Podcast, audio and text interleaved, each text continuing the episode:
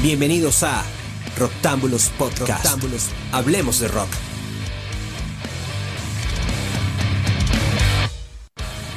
Muy buenas, ¿cómo están todos? Mi nombre es Frank Hernández y les doy la bienvenida a una nueva edición de Los Infravalorados del Rock, un podcast de Roctámbulos en el que vamos a estar conversando acerca de esos discos que consideramos que merecieron mucho más. Hoy me acompaña mi amigo Roger Proman. Bienvenido Roger, ¿cómo estás?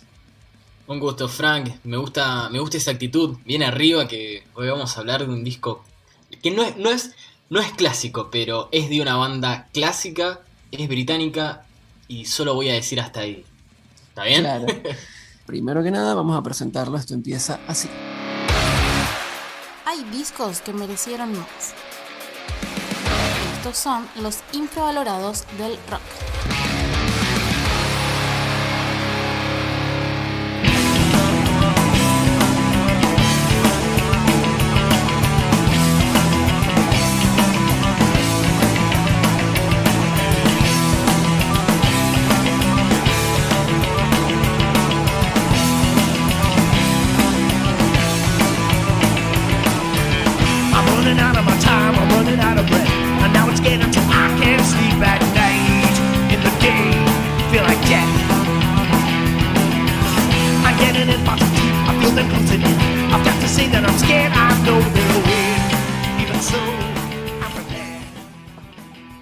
Así arranca, este álbum que nada más ni nada menos que Virtual Eleven de Iron Maiden. Dije que era británica, dije que era clásica, pero este no es un disco realmente clásico, sino más bien de transición para la esa era rara que tuvo Iron Maiden sin Bruce Dickinson al frente del micrófono y siendo ocupado por Blaze Bailey, eh, ex Wolfbane, que trajo una división para los fanáticos. Eh, primero que nada, vamos a algunos datos.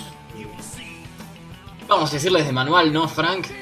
Sí, puede ser algo, algo como para, como para darle contexto a quienes quizás no conocen el disco, ¿no? Claro, viste, para ubicarlos, empecemos por el hecho de que es el onceavo disco de, de la banda, el Virtual Eleven. No, no, es, no es casual, el Eleven es justamente por este, por ser el onceavo álbum de, la banda. Y el Virtual tiene que ver con que todo el disco está enfocado en la temática de la informática, la tecnología, los peligros que representaban ambos, ambos aspectos y obviamente la idea de realidad virtual. Pasando al tema de la producción, fue producido por Steve Harris, que es el líder y bajista del, grupo que ya había empezado a producir los discos de Iron Maiden en Fear of the Dark, es decir, dos álbumes antes. Lo vuelve a hacer nuevamente con Nigel Green, que había sido también su compañero de producción en The X Factor. Ahora, Nigel Green, si bien no es un nombre muy conocido en la, en la historia de Iron Maiden, porque generalmente ese rol siempre fue eh, relacionado con Martin Birch, que fue el histórico productor de la banda desde el primer disco hasta No Prayer for the Dying. Pero, dato interesante, es que Nigel fue el ingeniero secundario de Killers y de Number of the Beast, es decir, todo se mantuvo en familia, no es que trajeron, tra- eh, llevaron a alguien no muy Exacto. conocido. Alguien que cayó de repente, no, nada que ver. Claro, claro. Eh, y después, eh, más tarde vamos a adentrarnos un poco más eh, en el arte de tapa, pero en este caso no fue hecho por Derek Riggs, también fue el, histórico encargado de hacer la- las tapas de Maiden, sino que fue hecho por Melvin Grant. Sí, no, y un arte, un arte interesante por lo que ya comentabas de todo este contexto virtual, informático, cibernético en el que ellos enmarcaron el disco y, y que nos muestra también a un Eddie eh, que está como, como siendo, o sea, yo a mí siempre me, me pareció como una especie de Freddy Krueger, eh, porque en la portada hay como un chico que tiene una unos lentes, una, una máscara de realidad virtual, eh, pero es- está como Eddie intentando agarrarla, ¿no? atraparla en esa realidad virtual, porque aquí Eddie viene siendo una virtualidad que nos está, que nos está consumiendo de algún modo. Y de hecho había un videojuego, eh, había una edición eh, deluxe del disco, que recuerdo que traía un CD extra, en ese entonces pues eh, eh, o sea, estamos hablando del año 98, en ese entonces era muy común que los videojuegos se jugaban en las computadoras, este, porque bueno, con un CD-ROM y tenía esta opción en el disco donde tú podías insertar este segundo CD, instalar el videojuego en tu computadora y entonces eh, divertirte por primera vez y vas a poder tener a Eddie el gran, este, la gran mascota de Iron Maiden y vas a tenerla en tu computadora para controlarla y para que fue la primera vez que lo pudieron hacer. Eh, ya después incluso hoy en día tenemos un videojuego nuevo mucho más moderno. Hace varios años igual que vienen haciendo videojuegos, salvo en este último nunca la pegaron. y yo bueno, yo agregaría también con el tema de esta nueva era, el nuevo productor, lo que comentaba Roger. Eh, yo recuerdo haber comprado en un, el, el día que salió en la disquera, en, o sea, en la disquera, en ese entonces, en la disquería, este, este disco Virtual Eleven. Y recuerdo, este, ajá, yo no compré el anterior. Este, yo tenía Fear of the Dark, tengo Fear of the Dark, y el este, The X Factor no lo compré porque estaba en ese modo, modo rechazo. No, no, no, quiero nada. Exacto, exacto. No, no quiero nada. Sin Dickinson no quiero nada. Entonces, pero después, digamos que dije, bueno, o sea, obviamente no era lo mismo, pero bueno. Y entonces cuando salió Virtual Eleven, aparte porque yo en esa época también era muy fanático de los videojuegos, o sea, toda esta onda del videojuego, yo quería saber cómo era, eso como que me atrapó un poco y dije, bueno, está bien, vamos a darlo. Y fui y compré mi disco y no me arrepiento porque la verdad que me gustó mucho. Obviamente eh, me parecía como que era otra banda, porque no solo es otra voz, sino que además es otra, es otra melodía. Yo siento que Virtual Eleven es un disco como muy melódico incluso que que tira más hacia el hard rock eh, que el, propio heavy metal. Ya que mencionás el tema del sonido, si te parece hablemos un poco de, la producción, que como bien mencionaste, Virtual Eleven es un álbum muchísimo más melódico, más, vamos a decir, alegre si se quiere, y también, eh, se me está escapando la palabra, pero más arriba. De, The X Factor era un disco mucho más oscuro, reflejaba justamente todo este periodo de incertidumbre que, estaba azotando a la banda, la pérdida de, Dickinson, la pérdida de Smith. Había un aire de mm, que estamos medio perdidos. Eh, y todo eso se reflejó en una música mucho más oscura. Acá es donde justo eh, fue un disco donde empezó a introducir más, más aspectos del progresivo. Eh, pero en Virtual Eleven cambió un poco la cosa. Hicieron canciones. Primero que nada, metieron menos canciones en el disco. Ahí son tres canciones menos. el disco es muy ameno, dura 56 minutos. Yo siempre que lo escucho, al ser ocho canciones, es súper. Se puede escuchar de un tirón. The X Factor es un poco más complicado. Pero la principal, la principal diferencia es la calidad eh, sonora y la mezcla. No sé vos, pero yo hace ya un tiempito que lo venía sospechando y hace poco lo confirmé. The X Factor suena mal. Y está mal mezclado. Es, rarísimo porque no te das, o sea, no te percatás al principio porque las canciones, en mi opinión, están muy, muy bien logradas, pero está mal mezclado. Hay momentos donde las guitarras escuchás una guitarra, escuchás el sintetizador y decís que dónde está la, segunda guitarra y mientras tanto el bajo de Harris está súper presente.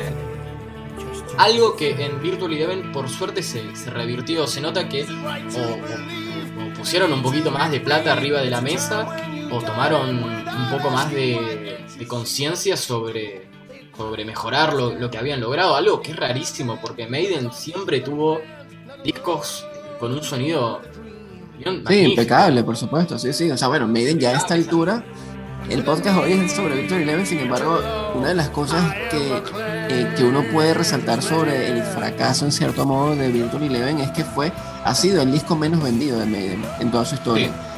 Y que el disco no es tan malo, pero que le pesó el hecho de que The X Factor no fue tan bueno. Entonces muchos este, que sí habían comprado, y, entonces ya el segundo no lo compraron. Y resulta que el segundo era mejor. No sé si el, término, bueno, es, mejor, viste. Eso es debatible. Sí, obvio, es muy subjetivo, claro, es muy subjetivo. Pero te fijas, eh, si vas a los videos de YouTube, que es verdad que la cuenta de Iron Maiden se renovó, viste, y subieron todos los videos desde cero hará menos de 10 años. Eh, no es que están los videos desde 1998 o 1995 en el caso de The X Factor. Pero lees todos los comentarios y el 90% son todos positivos respecto tanto para el disco como para Blaze. Todos dicen, oh, qué buen cantante que era Blaze, la verdad que no entiendo todo el odio que le, que le tiraron Claro. encima. En- Eso te habla de que, por suerte, hubo una un, un leve cambio. En, eh, en el en- por lo menos en YouTube. No me, no me quiero guiar tanto por YouTube. No, no. vuelta es muy reciente eso. En- Igual, pero, pero es importante, es importante esto que mencionas sobre que es reciente, porque, porque eso también es una muestra del, de cuánto influye la expectativa. Entonces, por supuesto, unas personas, eh, supongamos que los que están escribiendo estos comentarios que tú, es, que tú has estado leyendo en YouTube, son chicos este, que no estaban, o sea, que a lo mejor ni habían nacido cuando salió este disco. Hoy en día lo escuchan sin ninguna expectativa y les parece que es un buen disco y que Blaze Lee canta muy bien. Y porque en efecto es así. Pero ¿qué pasaba cuando, o sea, quienes ya veníamos escuchando al Maiden anterior y vemos el cambio, entonces ahí es ese, esa expectativa y obviamente, como siempre, el rechazo al cambio. Claro, se puede decir que en realidad este podcast estaría obviamente destinado para todos, pero principalmente para aquellos viejos vinagres. Exacto. Es verdad que es otra es otra banda, eso en eso concuerdo, eso, o sea, podrían haberse cambiado el nombre, dado otra cosa y después cuando volvía Dickinson largaban de vuelta, reactivaban Iron Maiden. Pero por lo que es musicalmente, si, si te alejas de las comparaciones y, y de, oh, no está Dickinson, hay, hay temazos. Eh, mismo Sí, está sí. sonando ahora y me pongo y me pongo de pie, aunque no me estén viendo, de Claro. Clansman, que es el tema, es, es el caballito de batalla de este, de este disco que nadie, pero ningún fan de Maiden ni del metal te puede decir, no, la verdad que este es un mal tema. El, el disco no me gusta, pero este es un buen tema. Perdón, es un mal tema, te van a decir. Exacto. Todos No, y en efecto, claro. Y, y de hecho, algo, algo que le agradecemos mucho a Maiden es que lo está tocando en vivo ahora con Bruce Dickinson, este tema. Entonces, obviamente, con la voz de Dickinson, eh, que es lo que siempre los fanáticos eh, estaban extrañando cuando estuvo Bailey. Entonces, es como, bueno, este temazo, pero ahora cantado por Dickinson, espectacular. O sea, es como que nada puede salir mal. Ahora que estamos hablando sobre estos temas, estos es- buenos temas destacables, le voy a subir un poco el volumen para que escuchemos este final. El, eh, quisiera que escucháramos uno de los temas que, que tengo entendido es tu favorito, por decirlo así, del, del disco, o que, o que si no es tu favorito, por lo menos es uno de los que consideras los más infravalorados, ¿no? El tema más infravalorado de todos. Es el, el, tema infravalorado para mí de Maiden. Me permite la, la sobreexageración tal vez. Eh, vamos, vamos con ese. con este temazo que se llama The Educated.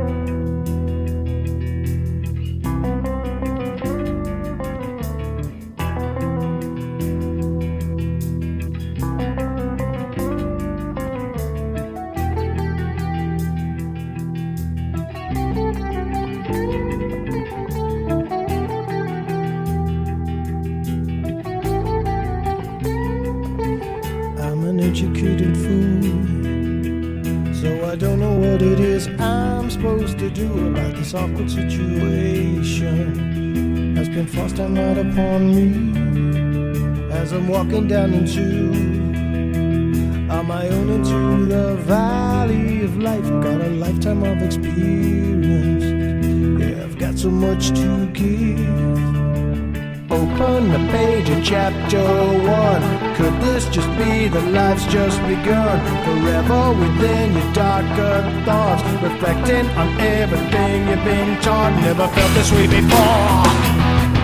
Seems that somebody's just opened the door to the book of life. Or is it death? Is there ever any way out?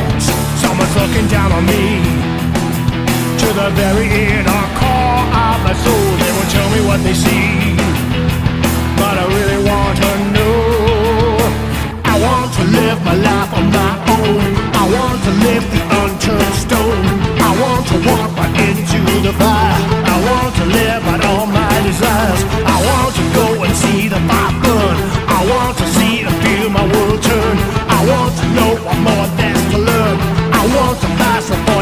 Do you really want to be just another one statistic? I feel that you really should aspire. That you really do deserve more. Do you ever really feel that you have so much potential inside what you really have to give? could be realized much more. I want to live my life on my own. I want to live the unturned stone. I want to walk right into the fire. I want to live out all my desires. I want to go and see the fire burn. I want to see and feel my world turn. I want to know what all there's to learn. I want to pass the point of no return. Time will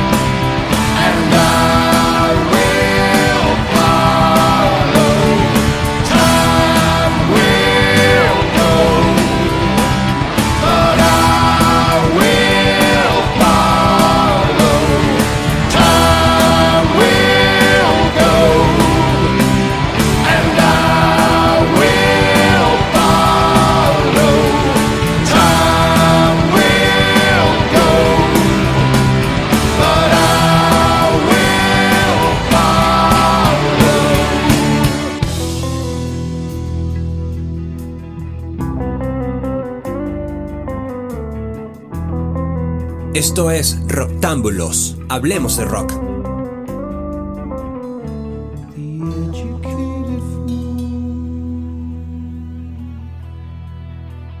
Ahí terminaba The Educated Fool, mi tema favorito infravalorado de este Virtual Eleven y que como pueden, eh, como escucharon recién, tiene una calidad sonora superior a lo que se había, lo que había exhibido la banda en el anterior álbum. Tiene esas guitarras definidas, tiene, tiene todo el sonido, tiene, tiene puesto todo, toda la tarasca realmente. A mí me parece también que es un gran tema. A, a mí me gustan varios temas de este disco. Este, por ejemplo, está sonando en Flying Strike Twice. Está medio esa parte optimista. Temática superadora. Igual esto es algo que siempre eh, después veis continuaría escribiendo sobre todo esto de, de pelear y sobrevivir y hacerle frente a, a los cambios. Entonces eh, es algo que, que se, se nota que realmente le, le- le gusta a él y le fluye, le fluye escribir.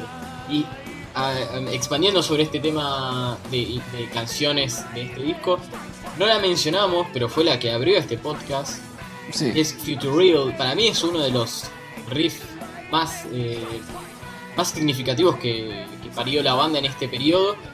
Y que incluso eh, Blaze Bailey seguiría, vamos a decirle de manera más amena, pero seguiría robándole un poquitín a lo largo de los años en su carrera, en su carrera solista, especialmente en la última trilogía de, de discos de Infinite Entanglement, donde hay por lo menos un disco en donde, eh, perdón, hay por lo menos una canción en donde está presente este riff con alguna variación.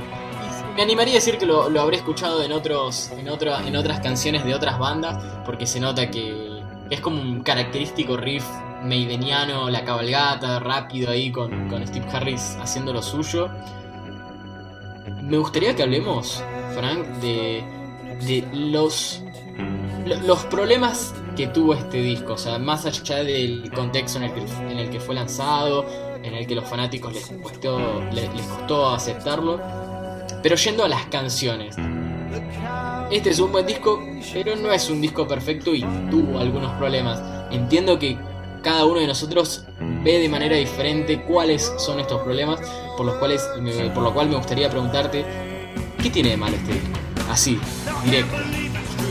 Honestamente, eh, yo pienso que lo que tiene de malo quizás fue que le faltó como faltó metal. O sea, hay, hay pocos temas, a pesar de que tiene, como ya mencionabas, tiene algunas partes de las canciones, tienen mucha los típicos y tiene los mismos estilos de siempre, pero, pero eh, yo siento que eh, por este tema de ser más, más positivo, es un, es un disco que, que va más hacia, hacia lo melódico y hacia el hard rock.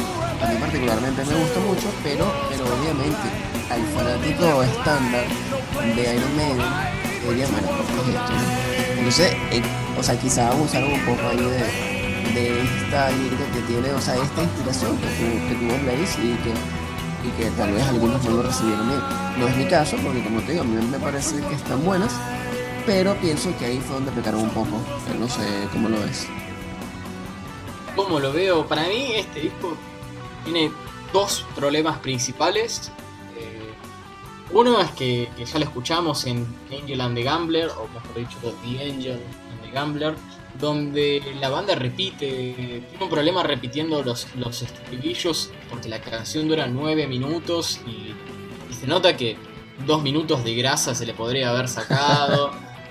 De hecho, el video, que te- esto lo, lo hablábamos fuera del podcast, pero te decía que el, el video promocional de, de, de Angel and the Gambler, que fue single también, dura 4 minutos. Es decir, sacaron, sacaron casi más de la mitad de la canción original, lo cual es un poco llamativo, porque terminaron como cortando algunas, algunas partecitas realmente interesantes que decís, no, hermano, esto, esto estaba bien, tipo, ¿por qué sacaste esto? claro, claro, claro. Simplemente elegí otra canción, ¿viste? Hubieran, hubieran ido con una un, un- un corte más, eh, más más breve, como podría haber sido Lightning Strike Twice, que recién hablábamos, que dura 5 minutos. Es más fácil que intentar reducir una canción de 9 minutos a casi su mitad, ¿viste? Así Sí, que no, obvio, obvio. ese No, ese eh. como primer problema, ¿viste? Igual también, claro, considero eh, que era lo que hablábamos por fuera antes de comenzar el tema del, de lo que fue, eh, o sea, la lírica, obviamente, eh, que hay, hay muchas canciones donde hay muchas frases repetitivas. Pues, Pero por supuesto, esto quizá ya es una marca personal de, de Blaze. El, el utilizar esta, esta reiteración y, y que al final está bueno porque hace que te aprendas la canción porque obviamente dice lo mismo, dice lo mismo 20 veces, pero, pero nada que ver con lo que estábamos acostumbrados con Bruce, este, que Bruce por supuesto hace historias historias acerca de las leyendas y la, y la, historia universal y cosas que a veces incluso uno dice, ¿cómo hizo este tipo para resumir en, eh, en un tema de ocho minutos toda una historia de, de una guerra? ¿no? Recién que lo mencionabas a, a, Dickinson, es verdad, Dickinson hizo su, su, buena cuota de canciones sobre el infierno y la muerte, pero siempre desde una perspectiva literaria, ¿no? Esto no es Slayer, Sí, muchachos. Claro, claro, exacto, exacto. Sí, sí, no. y- Para pero más allá de eso, claro. a Bruce. Sí, sí, sí. No, es cierto, es cierto, pero igual a lo que me refiero también es a que, bueno, Bruce es un, eh, es un literario. Entonces Bruce, eh, o sea, no se puede comparar obviamente eh, cómo escribe Bruce y cómo escriben otros, pero eso no significa que Blaze sea malo escribiendo. No, de hecho, Blaze es un letrista muy, muy bien logrado, lo demostró a lo largo de los años también con su carrera solista. Eh, ahí él, era el líder de la banda, él era el cantante, nadie le tenía que, hacer, no tenía un Harris en su hombro. Sí, Entonces él, él realmente siempre, siempre hizo letras bastante buenas, de nuevos, casi siempre inspirado en, en- en esta lucha contra las adver- adversidades y contra sí mismo. Eh, pero volviendo un- al tema de, lo- de los, de los problemas, el segundo, y acá pongo, pongo mi pie firme, Frank, es con la canción que estamos escuchando, Don't Look to the Eyes of a Stranger, donde vuelve a aparecer este problema de la repetición de un verso específico. Pero más allá de eso, yo la primera mitad de la- esta canción realmente como que me cuesta muchísimo digerirla. Siempre que empieza me pongo mal. Es, eh, es raro, pero es- me, me resulta fácil decir cuál es la peor canción de Maiden. Ah, mira, ok. Claro. Era, soy terrible, ¿eh? Pero Sí, ¿qué es no, lo que sí, pasa? eh. eh? Sí, sí, es raro, es raro porque es una canción, como, como hablábamos antes, es muy reiterativa, repite lo mismo. Es una canción que, bueno, su nombre lo dice todo, ¿no? No mires a los ojos de un extraño. Es una canción que, que está inspirada por una frase que Harris decía que, que sus padres le decían. Y básicamente lo que dice es esa misma frase ocho mil veces. Entonces, claro, yo entiendo que a cualquiera le parezca, oye, qué, qué letra tan, tan tonta, ¿no? Y me termino acordando de la, de la canción porque parece esas publicidades que repiten que dicen la marca, ¿viste? Sí, sí, sí, total. Exactamente. Bueno, vamos a escuchar un pedacito de esta parte que para mí es donde se empieza a poner bueno el tema, eh, que viene siendo Concuerdo, esta eh. segunda mitad, claro, esta segunda mitad donde a pesar de que repite lo mismo mil veces, él empieza a jugar con las melodías, empieza esa misma frase a decirla en diferentes tonos. Ahí lo escuchamos y además empieza la banda a ponerse cada vez más pesada, a ponerse cada vez más metal. Es muy bueno, vamos a escuchar esta partecita. Don't look to the eyes of a stranger. Don't look to, don't look to, don't look to, don't look to, don't look to, don't look to, don't look to the eyes of a stranger. Don't look to, don't look to,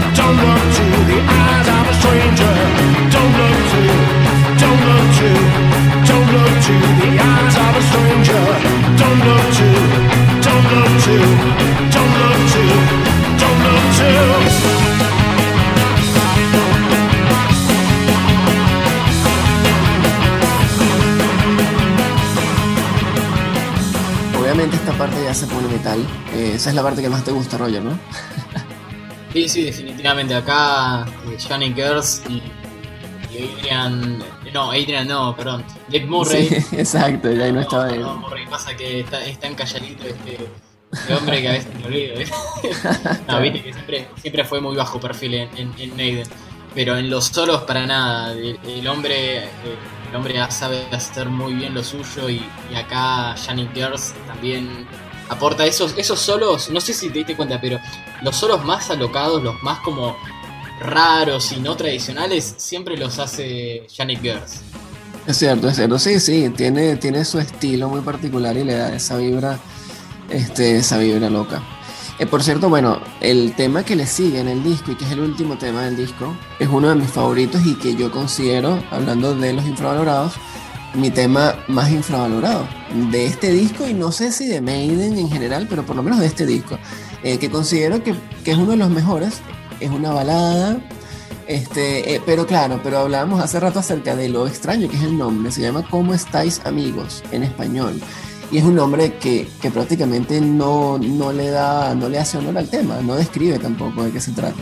¿No? Para nada, para nada. Y si consideramos que la primera frase, ya desde la primera estrofa que, que enuncia a Blaze, en donde dice cómo está amigo, ya desde tipo es como, pero, pero, bolas, estableciste que era cómo estáis amigos. Exacto. Lo primero que decís es algo diferente, tipo, no sé si, si ahí hubo un error ahí de imprenta a la Sí, hora a de- ver. de editar el- Exacto, pues escribieron mal el nombre, que además Sí. es una canción que según entiendo está inspirada por su visita a Argentina. Eh, cuando vino con el tour de The X Factor, pudo, pudo visitar el monumento a, a los caídos de las Malvinas y eso le inspiró a escribir este poema. Pero este, quizá quien escribió eh, el disco, o sea, quien imprimió el disco era español y le puso como estáis en español de España. Así que puede ser. Yo quisiera que escucháramos el tema y después este, ya se nos acaba el tiempo, cerramos, pero vamos a disfrutar de la canción primero. Así que esto es ¿Cómo estáis amigos? de Iron Maiden.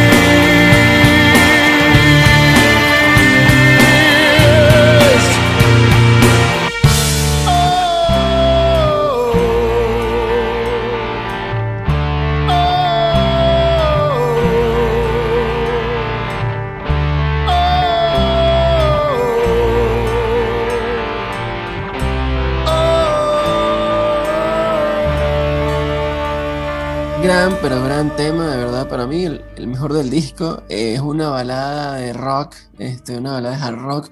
Eh, yo pienso que se debería llamar No More Tears, el tema, ¿no? Eh, yo pienso que estás de acuerdo, Roger.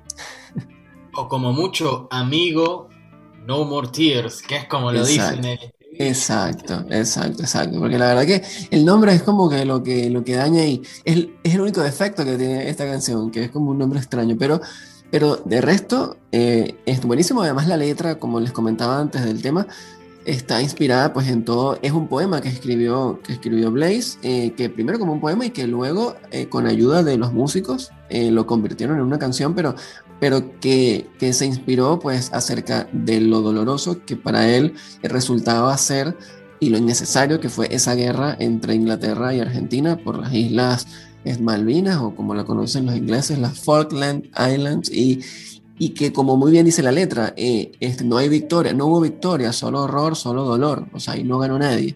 Entonces que la verdad que nunca debió existir eso. Y obviamente la canción está dedicada a ambos bandos, a los caídos de ambos bandos en esa guerra. Y si me, si me permitís, es un gesto interesante y bastante o sea, bien intencionado por parte de Iron Maiden en general, porque recordemos que durante todas sus visitas, cada vez que Dickinson sacaba la bandera inglesa en el tema de Trooper, que tenía que ver con la canción, no era una cuestión de eh, muchachos, venimos acá a hacerlos, hacerlos nuestra colonia. claro. Eh, que ellos, como que yo lo interpreté siempre como un gesto de eh, bien intencionado, como decir, che, muchachos, tipo, somos ingleses, pero nosotros, tipo, los consideramos nuestros fanáticos y no, no hay fronteras eh, entre nosotros y ustedes solo por ser argentinos y por este conflicto que, involucró a nuestros dos países.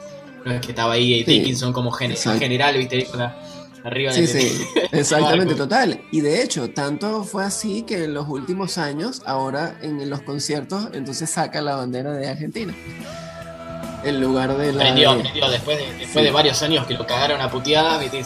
Claro. Parece claro. una pelotudez que. que sí. No tengo mis opiniones sobre la guerra no, de, las Malvinas, pero es, pero es estúpido, ¿viste? Chivarse por, porque el tipo saca una bandera que esté relacionada con la canción y no, no está haciendo un.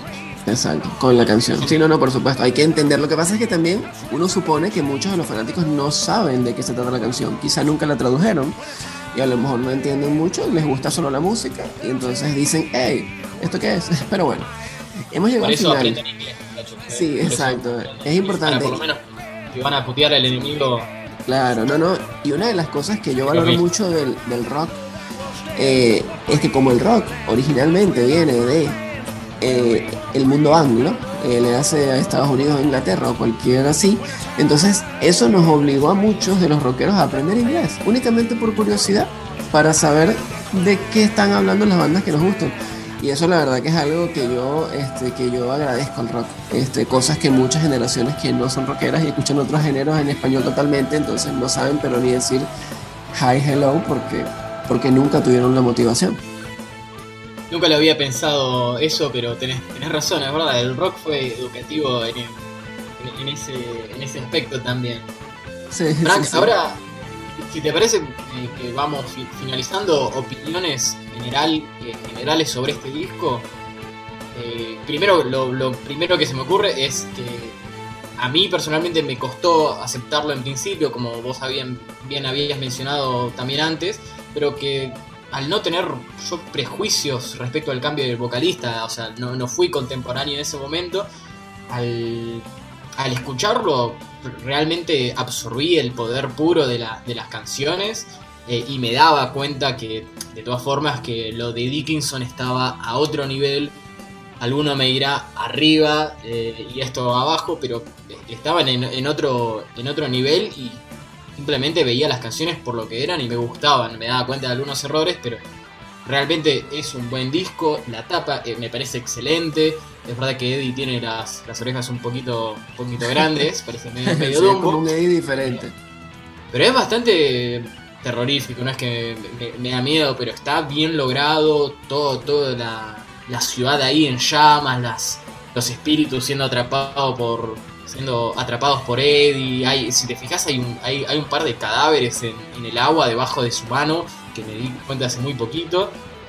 Después que es claramente una, una mejora sonora respecto a The X Factor, una mejor mezcla, tal vez haya eh, implicado un mejor presupuesto, y que hay varias de las canciones de este disco como Future Real, Clansman y The Educated Fool que, que me parecen joyas innegables de este, de, esto, de, este disco que realmente a cualquier fan le, debería gustar, que por ahí no le gusta la era de Blaze, pero que son canciones que, que como mínimo reconoce su calidad.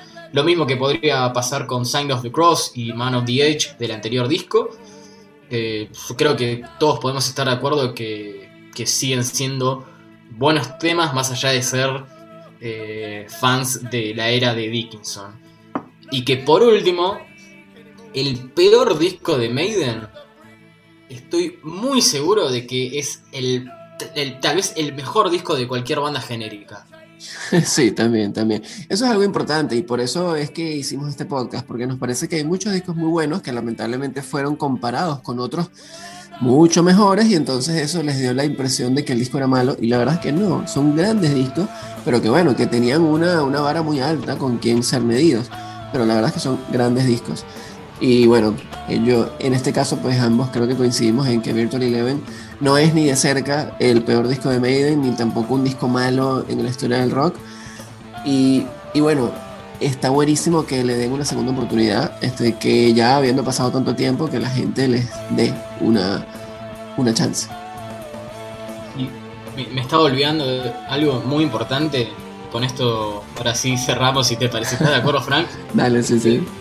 Estamos hablando de 1998 y en el anterior disco 1995, donde el metal no vivía el mejor de los momentos y las bandas se veían forzadas o simplemente cambiaban su dirección musical porque o, sobre, o querían sobrevivir o querían eh, o, Sí, sí. obtener viste un rédito, o sea, no, no, quedar, Sí, sí. no quedar atrapados, no quedar olvidados.